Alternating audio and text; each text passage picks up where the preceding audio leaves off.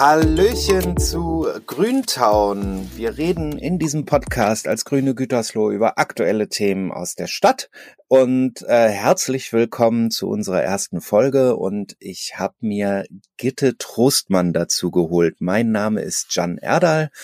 Hallo Gitte. Hallo Jan, vielen Dank für die Einladung.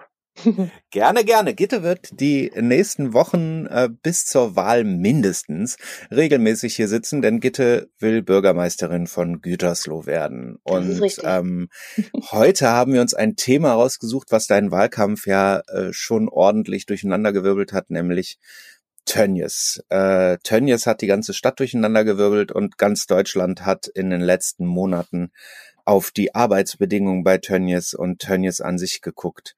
Ähm, einige in der Stadt scheint das ziemlich überrascht zu haben, was, äh, was da bei Tönnies passiert und einige im Land auch. War das für dich auch was Neues? Nee, ganz ehrlich, das war für mich äh, nichts Neues. Ähm, das war vielleicht in dem Umfang oder in der ja auch in dieser besonderen Corona-Situation schon was Neues, aber dass es ähm, bei Tönnies ähm, und den Werksvertragsarbeitnehmerinnen ähm, nicht optimal läuft, so wie wir uns das gerne für Arbeitsverhältnisse vorstellen äh, würden, ähm, das ist mir jetzt persönlich schon länger bekannt. Ich bin ja äh, seit 2014 Mitglied im Ausschuss für Soziales, Familien und Senioren in der Stadt Gütersloh. Und wir hatten ähm, 2017, im November 2017, Volker Brückenjürgen von der Caritas und Sabol Stepsi von der äh, fairen Mobilität, äh, von der Beratungsstelle Faire Mobilität äh, im Ausschuss und die haben eben genau über diese Zustände damals schon berichtet. Also Herr Sepschi hat zum Beispiel über die extremen Auswüchse bei den Beschäftigungsverhältnissen gesprochen und auch über die sehr hohen Mieten, die die Werksvertragsarbeitnehmerinnen und Arbeitnehmer ähm, äh, zahlen müssen für ihren zugewiesenen Raum. Teilweise handelt es, wie, handelt es sich, wie wir ja wissen, auch einfach um eine Matratze oder um ein Bett in einem Zimmer. Ähm, er hat darüber berichtet, dass der Mindestlohn umgangen wird, ähm, dass man beispielsweise auch höhere Mieten von den Arbeitnehmern ähm, verlangt, wenn sie krank geworden sind. Und äh, Volker Brückenjürgen hat über die Lebenssituationen der Familien gesprochen, hat äh, uns berichtet, äh, wie schwierig es tatsächlich auch mit dem Thema Integration ist. Und ähm, das war auch der Grund, warum kurze Zeit später dann ein runder Tisch einberufen worden ist zu dem Thema. Aber wenn, also wenn, wenn die Stadt schon so lange was weiß, warum ist denn da, also warum hat sich da noch nichts geändert? Oder warum, das ist, eine sehr gute ist das Frage. lauter das, geworden? Ja, das ist, das ist wirklich eine gute Frage, Jan, weil das einfach ein sehr, sehr diffiziler äh, Prozess ist. Also zum einen ähm, kümmert sich dieser runde Tisch ja auch ähm, vor allem um ähm, die Situation der Werksvertragsarbeitnehmerinnen und Arbeitnehmer, ähm, die in Gütersloh leben. Und äh, da sind tatsächlich auch nicht nur Menschen bei Tönnies angestellt, sondern es gibt auch andere große Unternehmen, die mit Werksvertragsarbeitnehmern arbeiten. Ähm, das läuft aber da zum Teil ganz anders. Und ähm, das Ziel dieses runden Tisches ist es ja nach wie vor, die Lebenssituation der Leute zu verbessern und eben auch äh, im, in der Zusammenarbeit mit den äh, Unternehmen eben die Kosten für die Integrationsmaßnahmen äh, aufzuteilen, auf, äh, zu schultern. Denn man muss sich ja Folgendes vorstellen, die Leute kommen hier nach Gütersloh oder auch nach Reda Wiedenbrück, im Grunde sind die ja im ganzen Kreis auch, und äh, man hat ja halt mit diesen Situationen zu kämpfen, aber äh, äh, sie werden halt, die Kosten dafür werden momentan halt liegen alleine bei den Kommunen. Also wenn wir sagen, wir wollen Sprachkurse anbieten und so weiter, äh, dann ist das momentan Sache der Kommune, sofern sie denn ein Auge darauf hat. Und äh, das soll sich durch diese, durch diesen runden Tisch ändern, dass man eben gemeinsam mit den Unternehmen Lösungen findet. Und das ist einfach ein ziemlich ja, schwieriger Prozess, um das halt miteinander hm. zu besprechen. Entschuldige. Oh, kein Problem. Ähm, aber das, Tönnies ist ja in, in, in Reda Wiedenbrück, ne? Hat ja mit Richtig. Gütersloh, also äh, erstmal erstmal zumindest fiskalisch, also für was die Steuer angeht, ja überhaupt nichts zu tun. Ja. Ne? Also wie, wie, wie soll denn das da aussehen? Was haben wir davon? Also es ist tatsächlich so, dass wir ja keine Gewerbesteuereinnahmen haben, dadurch, dass der Betrieb eben in Reda angesiedelt ist und dort eben auch seine Gewerbesteuer ähm, bezahlt. Aber äh, die Menschen leben halt in der Stadt Gütersloh. Die sind ja, wie wir jetzt auch wissen, durch den Corona-Ausbruch, ähm, die sind ja über den ganzen Kreis verteilt. Ähm, und das heißt, in, äh, konkret für die Stadt Gütersloh, es muss Wohnraum geschaffen werden, eben auch für diese Leute. Und da haben wir ja beispielsweise auch als Grüne eine Vorstellung, wie das aussehen soll. Ne? Eine Person, ein Raum und nicht so wie jetzt äh, vier Leute teilen sich in Schichten irgendwie ein Zimmer, äh, sondern äh, eine Person, ein Raum. Und das heißt, es muss Wohnraum geschaffen werden. Und dieser Wohnraum der wächst ja leider nicht auf Bäumen, sondern der muss tatsächlich gebaut werden. Und da sind wir als Kommune eben auch in der Pflicht, bezahlbaren Wohnraum zu schaffen und ja nicht nur für die Leute in den Werksverträgen, äh, aus den Werksverträgen, sondern eben ganz normal für unsere Bürger in der Stadt insgesamt. Wir wissen ja, dass wir insgesamt zu wenig bezahlbaren Wohnraum in der Stadt haben. Und äh, um diese Kosten oder eben auch die Kosten der Integration wie Sprachkurse und so weiter ähm, gemeinsam zu schultern, dafür finden eben diese Gespräche im runden Tisch statt. Jetzt hattest du gerade erwähnt, irgendwie einen, einen Raum pro Person. Wie, wie ist denn das bisher? Was weiß man denn darüber? Ja, also ich glaube, das ist schon sehr unterschiedlich. Ich glaube, es gibt einige, die können tatsächlich oder haben tatsächlich kleinere Wohnungen irgendwie mal anmieten können mit ein oder zwei Zimmern für, für sich. Aber äh, der Standard oder bei vielen ist es tatsächlich so, dass, dass wir teilweise sowas wie Matratzenlager haben oder Räume, die ähm, halt in Schicht beschlafen werden, wo eben eine Matratze drin steht und ein Bett und äh, die Matratze ist noch nicht ganz kalt, dann kommt der nächste, äh, weil dann jemand zur Schicht gefahren worden ist oder aus der Schicht kommt. Und äh, das ist natürlich eine ganz untragbare Situation. Das sind Wohnsituationen, ähm, die wollen wir überhaupt nicht, die finden wir unmenschlich und das ist auch nicht in Ordnung so. Du hattest ja eben den runden Tisch angesprochen, ne? Mhm. Äh, wer, wer diskutiert denn damit? Und wer hat das eingesetzt? Warum? Also, warum, hast du ja schon gesagt, aber wer, wer diskutiert damit? Also, ähm, wer diskutiert damit? Da sind beteiligt äh, vor allem die Fraktionen äh, im Stadt, der, äh, in der Stadt Gütersloh, ähm, also Vertreter der Fraktionen. Ähm, dort werden teilweise Vertreter aus der Verwaltung zu eingeladen. Ähm, da sind äh, teilweise eben die Unternehmen mit dabei äh, je nachdem, was das Thema eben gerade ist oder wozu man sich mal austauschen möchte. Ähm, und ja, äh, das ist es eigentlich so. Ne? Wir haben einen Geschäftsführer für diesen runden Tisch, das ist Andreas Waldschak-Detert. Ähm, und äh, der äh, beruft das ein und äh, setzt die Tagesordnung und so weiter. Und ja, ähm, so läuft das jetzt seit äh, fast drei Jahren. Okay. Und ähm, also gab es da schon Konkretes, äh, was da vereinbart wurde und auch umgesetzt wurde? Ähm, nee, das ist tatsächlich bis jetzt einfach ähm, sehr viel Gespräch und Austausch und Abklopfen von Möglichkeiten gewesen. Ähm, und äh, es gibt jetzt einen Forderungskatalog, ähm, den, den der, der verhandelt worden ist. Und in diesem äh, Forderungskatalog geht es äh, um verschiedene Themen. Ich kann es mal sagen, das sind äh, die Themenbereiche Wohnen, Sprache, Bildung, Beratung und Integration. Ich fange mal hinten an. Äh, Integration äh, ist äh, deswegen wichtig, weil die Menschen, anders als ich das noch vor 2017 zum Beispiel selber auch gedacht habe, die Menschen kommen nicht hierher aus Rumänien oder Bulgarien oder Polen, um hier ein bisschen zu arbeiten und dann äh, wieder nach Hause zu fahren, sondern viele kommen, um zu bleiben. Äh, und das heißt, äh, wenn wir nicht wollen, dass die sozusagen isoliert äh, in einem in bestimmten Bereichen wohnen, sondern Teil unserer Gesellschaft werden äh, und äh, ich finde das sehr sinnvoll, dann müssen wir auch Integrationsmaßnahmen äh, ergreifen. Und da ist zum Beispiel das Thema Sprache und Bildung sind ganz entscheidende Faktoren dafür. Und die Kinder, äh, die hier mit herkommen, äh, müssen zur Schule gehen, müssen ähm, ja, in das Schulsystem eingebracht werden. Die Eltern müssen äh, die Möglichkeit haben, die Sprache hier zu lernen, denn der Alltag sieht bei vielen ja tatsächlich so aus, arbeiten und schlafen.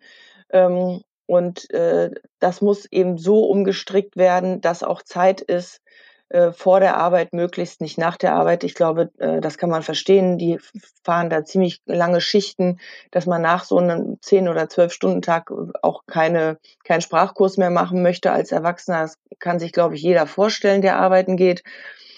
Ähm, sondern vor der Arbeit muss irgendwie die Möglichkeit sein, äh, an einem Sprachkurs teilzunehmen, um sich eben auch äh, überhaupt die Möglichkeit zu haben, ähm, ja, sich zu integrieren hier ähm, bei uns.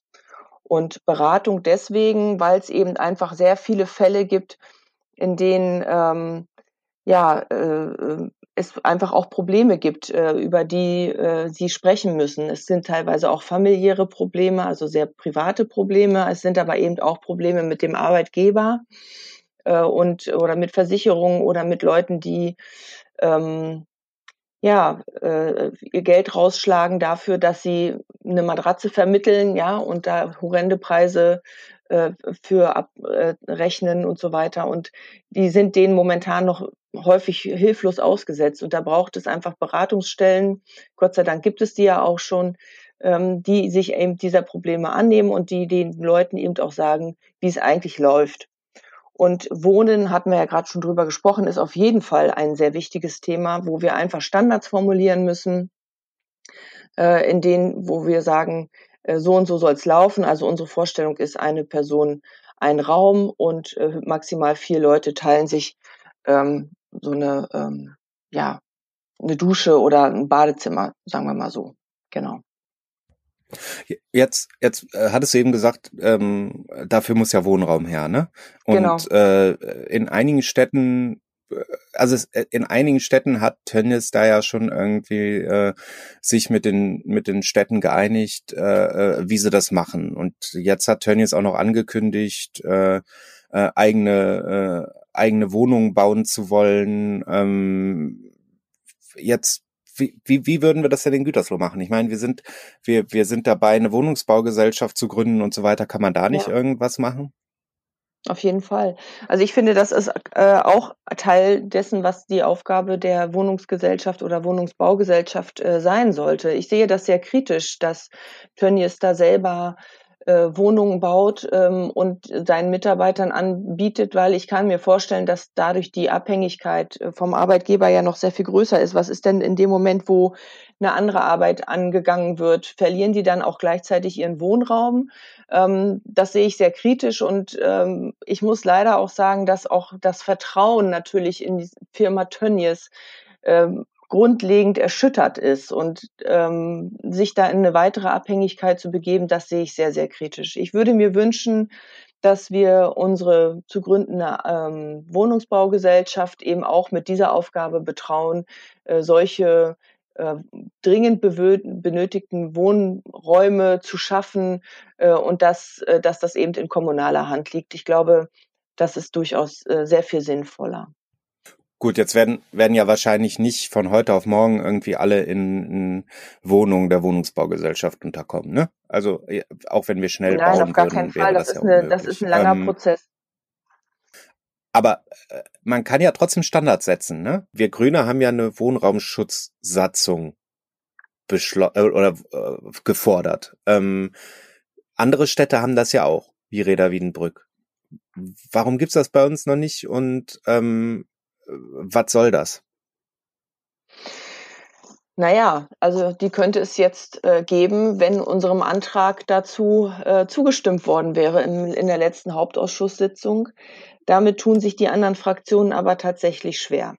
Wir sind aber grundsätzlich der Meinung, dass wir ähm, Standards brauchen und auch so eine Schutz, äh, Wohnraumschutzsatzung brauchen, um einfach der Verwaltung die Möglichkeit zu geben, zu handeln und dafür zu sorgen und auch zu prüfen, dass die Menschen menschengerecht untergebracht sind. Und da tun wir uns schwer damit, mit äh, Herrn Tönnies ähm, eine Vereinbarung quasi zu treffen, auf die man sich äh, einigt, sondern äh, uns wäre es schon lieb, wir hätten eine Satzung, in der diese Dinge genau festgelegt sind. Und ähm, ja, Wohnraumschutzsatzung beziehungsweise Zweckentfremdungssatzung, das sind erstmal Begrifflichkeiten, möchte ich mal sagen, die natürlich jetzt nicht jedem sofort einleuchten. Ich will einfach mal ein Beispiel äh, sagen oder vorlesen, auch aus unserem Antrag, äh, dass es vielleicht ein bisschen deutlicher macht, um was es geht bei der Zweckentfremdungssatzung. Also in verschiedenen mhm. Stadtteilen Gütersloh entwickelt sich die Vermietung von Wohnhäusern für Zwecke der Fremdenherbergung, der gewerblichen Zimmervermietung oder der Einrichtung von Schlafstätten und Matratzenlagern immer mehr zu einem ernsthaften Problem. Soweit klar. Darüber haben wir gesprochen. Da Soweit klar. Ja, genau. Mhm. Da es sich hierbei nicht um dauerhafte Vermietungen handelt, werden diese Wohnungen dem ohnehin angespannten Mietmarkt entzogen. Das ist Zweckentfremdung. Mhm. In dem Fall spricht man also von einer Zweckentfremdung. So, weil das äh, das Ziel ist eben eine okay. dauerhafte Vermietung und äh, da, dem soll halt entgegengetreten werden. So, das ist der eine Teil. Mhm. Der andere Teil ist, dass in dieser Satzung eben auch ähm, unsere Mindeststandards beschrieben und festgehalten werden, so dass äh, bei Kontrollen und so weiter auch eben ganz klar ist, ähm, das und das muss vorgefunden werden, damit es okay ist und ähm, wir ganz klare Regelungen haben, wie das in den Wohnungen aussehen soll. Und ähm, das würde uns als Stadt oder diese städtische Wohnungsbaugesellschaft dann später auch einfach handlungsfähiger machen. Mhm. Hm. Ja, du hast das ja auch am Anfang mal angesprochen, ne? dass, dass äh, Tönnies da auch äh, sich an Kosten äh, beteiligen sollte, eher äh, bei den Städten und so weiter, was, was ja. die Unterbringung angeht und was, äh, was Integration und so weiter angeht. Ne? Wie, wie, genau. wie könnte das denn aussehen? Wie, wie, wie könnte das denn aussehen, dass sie da was bezahlen? Also da gibt es äh, aus meiner Sicht zwei verschiedene Möglichkeiten. Äh, das eine mhm. wäre beispielsweise ein jährlicher Betrag, über den man sich äh, verständigt. Ähm, ähm, die Höhe müsste natürlich die Verwaltung ermitteln. Man muss, man muss das an bestimmten Faktoren sicherlich festmachen. Ähm, das kann ich jetzt, ich kann da jetzt keine Zahlen nennen oder sowas. Das wäre das eine. Und das mhm. andere wäre, dass man sich über so eine, eine sogenannte Kopfpauschale einigen würde äh, für jeden Werksvertragsarbeiter, der in Gütersloh lebt. Ähm, auch hier muss natürlich die Verwaltung dann eine Summe festlegen. Ähm, an der Stelle mhm. möchte ich mal sagen, ich fände das grundsätzlich gut mit der Pro-Kopf-Pauschale sozusagen, äh, die die äh, Arbeitgeber da zahlen. Voraussetzung ist natürlich, dass wir wissen, wie viele Menschen sich ähm, hm. aufhalten. Diese Transparenz hat ja ganz eindeutig gefehlt. Das haben wir ja jetzt äh, beim Corona-Ausbruch äh, gemerkt, dass die Zahl derjenigen, die in Gütersloh untergebracht sind oder auch im Kreis untergebracht sind, äh, von Tag zu Tag gestiegen sind, dass auch die Adressen, die zu besuchen, äh, zu besuchen sind von den mobilen Teams, die dort äh, kontrolliert und geguckt und geholfen haben, äh, dass diese Zahl stetig gestiegen ist, dass da also überhaupt keine Transparenz geherrscht hat und der Arbeitgeber Tönnies nicht wusste, wo und wie viele Menschen äh, bei ihm arbeiten und wohnen. Was ja schon ganz geil ist, ne? Also äh, ja, ja, also das hat das hat mich ja persönlich echt geschockt, ne? Wie äh, also äh, zum einen, dass dass dass die die Listen äh, rausholen mussten aus der Firma und zum anderen, dass dass da so viel Intransparenz war über über die Jahre, fand ich schon erstaunlich. Jetzt geht's bei Tönnies ja nicht nur also der Skandal ging jetzt, äh, da ging es jetzt vor allen Dingen um die Arbeitsbedingungen, ne? Aber ähm, das System Tönnies, ähm, da geht's ja auch um den Umgang mit den Tieren. Ähm, klar, irgendwie die Voraussetzungen für, für Landwirtschaftspolitik und so weiter werden auf anderen Ebenen gelegt. Das, das können wir in Gütersloh nicht machen. Das kannst da kann man als Bürgermeisterin vielleicht mal mahnen und so weiter. Ähm, aber wir wären nicht die Grünen, wenn wir nicht in einem Podcast auch darauf hinweisen würden, wo unserer Meinung nach die Richtung hingehen soll, was äh, äh, was Tierhaltung angeht. äh, hast du dazu auch eine Meinung, liebe Gitte? Ja, also ich habe da sehr wohl eine Meinung zu und das die habe ich auch tatsächlich schon länger.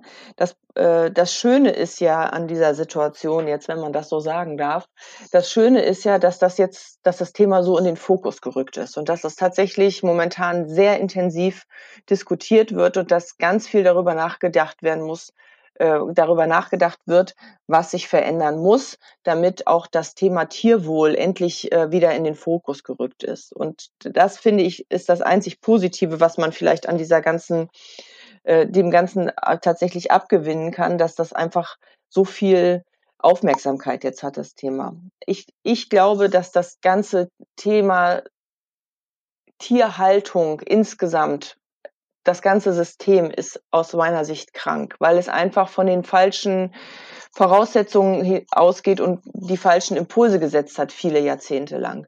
Denn es hat sich ja tatsächlich so entwickelt, dass zum Beispiel nur Bauern dann überleben können, wenn sie ihre Ställe immer größer und immer größer und immer größer gemacht haben, weil nur dann sich das noch äh, überhaupt gelohnt hat, äh, Tiere zu halten, weil das Tier an sich einfach immer weniger wert geworden ist. Ähm, und nur wenn du viele, viele Tiere hast, äh, nur dann lohnt es sich und nur dann kannst du als Bauer überleben. Und das ist für mich ein völlig falscher Impuls. Das geht für mich in eine total falsche Richtung. Die Schlachtkapazitäten sind letztes Jahr ähm, auf Antrag von Tönnies auf 30.000 Tiere pro Tag erhöht worden. 30.000 Tiere pro Tag. Das ist für mich eine wahnsinnige ja. Zahl. Das heißt, da muss man, muss auch klar werden, was für eine Maschinerie dahinter steckt. Ähm, das ist totaler Wahnsinn. Und äh, wir haben jetzt auch gemerkt, ähm, dass, äh, ähm, dass auch die Transporte, alle diese Dinge, die müssen alle in den Fokus genommen werden. Und aus diesem Grund glaube ich, dass das ganze Thema Tierhaltung in Deutschland einer grundlegenden Reform bedarf. Ähm, und dass das Tierwohl hm. zu jeder Zeit äh, immer im Fokus stehen sollte und immer im Vordergrund sein muss, äh, damit wir mit gutem Gewissen Fleisch essen können. Und äh, es, es geht nicht darum, den Menschen tatsächlich äh, komplett den Fleischkonsum ähm, madig zu machen oder das zu verbieten. Äh, davon bin ich weit entfernt. Aber ähm, es sollte doch so sein, dass man das, ähm, dass, dass man sich sicher sein kann, dass es den Tieren gut gegangen ist. Und ich bin sicher, dass ähm, Sauen, die in einer in einem Kasten liegen oder in einem Gitter liegen und sich nicht mal von links nach rechts wirklich drehen können, um ihre Ferkel zu säugen, dass das mit Tierwohl wirklich einfach nichts mehr zu tun hat oder auch lange Transporte und mhm. ähnliche Dinge. Das, das darf alles nicht mehr sein. Und äh, ich würde mir wünschen, dass wir insgesamt alle gucken, ob es wirklich jeden Tag äh, Fleisch sein und Wurst sein muss oder ob man nicht auch ähm, sich reduzieren kann selbst und ob man nicht vielleicht doch bereit ist, etwas mehr Geld für ähm, vernünftige Produkte auszugeben, wo man weiß, das Tier hat es gut gehabt und man kann das mit gutem Gewissen essen. Und ja, da, ich glaube, da fängt es aber einfach an, was der, was der Markt auch verlangt. Und ich glaube, da muss jeder für sich auch einfach gucken, möchte er da was dran ändern und vielleicht äh, ist das tatsächlich der die Chance oder jetzt äh, der der Impuls, äh, dass sich daran was ändert. Ich würde mir das sehr wünschen. Mhm. Jetzt diskutiert die Stadt ja gerade wieder, den Schinkenmarkt mhm. doch stattfinden zu lassen. Biss, bisschen skurril finde ich das in, in einer Zeit, ja. wo wir den Skandal gerade hinter uns haben. Äh, ich meine, viele freuen sich da drauf, ne? Also viele freuen sich da jedes Jahr drauf und flanieren da und futtern und äh, machen sich einen schönen Abend. Ähm, aber es wirkt für mich einfach skurril. Was, was denkst du denn? Also ich äh, kann total verstehen, dass die Leute gerne auf solche Feste gehen oder auf solche Veranstaltungen gehen, weil man trifft sich, man hat einen netten Abend zusammen und so weiter. Äh, was mich am Schinkenmarkt einfach stört und äh, das hat ja auch der Protest äh, von äh, äh, beim letzten Mal auch gezeigt, ist halt diese Fokussierung auf das Thema Fleisch. Also ich würde mir wünschen, dass man ähm, auch im Zuge von, wir haben eine andere Perspektive jetzt auf die Dinge, dass man diesen Fokus äh, vom Thema Fleisch da ein Stück weit wegholt, sondern dass man sagt, das ist, äh, das ist vielleicht eine große Veranstaltung und ja, da wird es sicherlich auch äh, schönes Stück Schinken oder eine Wurst irgendwo geben oder was auch immer aber es sollen eben auch andere Dinge, Alternativen ähm, mitgedacht werden. Also ich könnte mir auch vorstellen, dass man grundsätzlich über den Namen nachdenken muss, dass man äh, den eben auch nicht mehr Schinkenmarkt nennt, sondern wirklich einen anderen Begriff dafür findet. Ich könnte mir vorstellen, äh, dass es sowas wie etwas Neutraleres ist, wie Herbstmarkt oder so, und dass sich darunter eben auch ähm, Dinge wie vegetarische oder vegane Angebote ähm, verbinden lassen könnten, so dass man einfach äh, sieht, ja, diejenigen, die es halt wollen, ähm, äh, die können dort auch ihre Wurst essen, aber es wird eben auch für diejenigen, die was anderes wollen, auch ein, ein Alternativangebot geben. Und das ist bis jetzt, so viel ich weiß, nicht so. Und der, der Name Schinkenmarkt suggeriert ja auch, um was es eigentlich tatsächlich geht. Und äh, Genauso wie man bei einer anderen Veranstaltung nicht den Alkohol verbietet, aber man muss auch da Ange äh, Alternativen anbieten. Ja, von daher äh, finde ich das einfach nur vernünftig oder auch ähm, äh, ja konsequent jetzt zu sagen, okay, die Verherrlichung von Fleisch sozusagen, die soll so in der Form nicht mehr stattfinden. Ähm, es soll nur noch ein Teilaspekt äh, des Ganzen sein und wir werden die anderen Themen, nämlich vegetarische Angebote oder vegane Angebote, Bio-Angebote, regionale Angebote, das werden wir viel stärker in den Fokus nehmen. Und dann könnte ich mir auch vorstellen, dass das wieder eine sehr runde Sache ist. Ja, ich sehe schon. Äh, noch viel zu tun äh, in Gütersloh, aber auch in Europa und in Deutschland äh, was, was die Tierhaltung angeht, aber auch was die Arbeitsbedingungen von Menschen angeht, die dafür sorgen, dass halt einige Leute viel Wurst auf den Teller kriegen. Äh, Gitte, vielen lieben Dank ähm, äh, fürs Hiersein und mit mir quatschen. ähm, und allen, die zugehört haben, auch vielen Dank. Äh, das war äh, die erste Folge Grüntown. Ähm, abonniert diesen Podcast, hört ihn euch an und wir hören uns bei der nächsten Folge. Vielen lieben Dank, Gitte. Vielen lieben Dank, Jan, und bis zum nächsten Mal.